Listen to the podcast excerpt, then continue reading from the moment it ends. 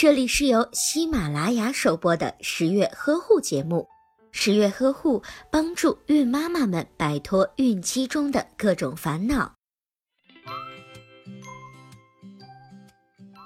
先兆流产指的是在孕早期，也就是怀孕的十二周之前出现的少量阴道出血的情况。准妈妈如果发现自己有先兆流产的迹象，就应该尽快到医院检查，了解病因和胎儿的状况。但是要尽量减少不必要的阴道检查，从而减少对子宫的刺激。如果妊娠反应为阳性，在医生进行检查后，结合体温与 B 超检查，认为适合保胎的时候，应该在医生的指导下进行保胎治疗。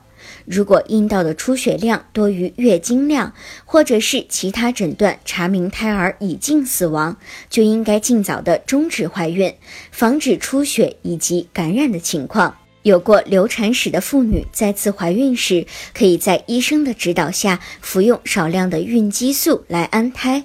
子宫进口松弛的准妈妈，可以在怀孕三个月左右时去医院做一个子宫颈环扎术。在预产期之前拆掉结扎线就可以了。如果您在备孕、怀孕到分娩的过程中遇到任何问题，欢迎通过十月呵护微信公众账号告诉我们，这里会有三甲医院妇产科医生为您解答。十月呵护，期待与您下期见面。